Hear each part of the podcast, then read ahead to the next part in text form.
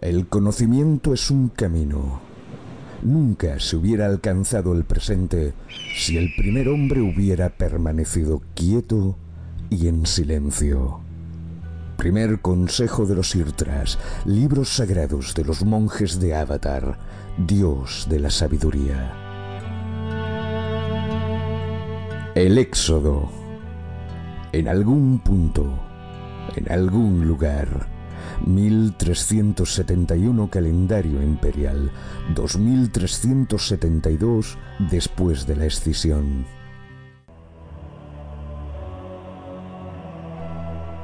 Quizá nunca supieron a ciencia cierta cómo llegaron hasta allí, cómo dejaron atrás pasado, familias, amigos, identidad, un mundo que parecía tan real, una existencia que parecía única, encadenada a un destino prefijado de antemano y del que nunca escaparían. Quizá nunca supieron en realidad cómo todo aquello simplemente se esfumó sin otra explicación, sin otra lógica. Por más que lo pienso, creo que nunca hallamos respuesta a esa pregunta tan sencilla. ¿Qué nos trajo allí? ¿Qué nos arrancó de nuestra rutina tan bien medida, tan ajustada a nuestra verdad y nos lanzó a aquel mundo hostil, salvaje y extrañamente bello a un tiempo? Preguntarse el por qué resultaba más sencillo. Quizá después de todo las leyendas fuesen ciertas y simplemente acabásemos allí porque así había de ser, porque existen fuerzas en el universo mucho más poderosas, demasiado complejas para nuestros análisis, que se ajustan por sí mismas y se definen a través de nuestros actos, pero que no podemos controlar.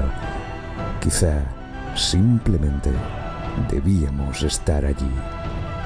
Hoy no pudo verlo de otra manera.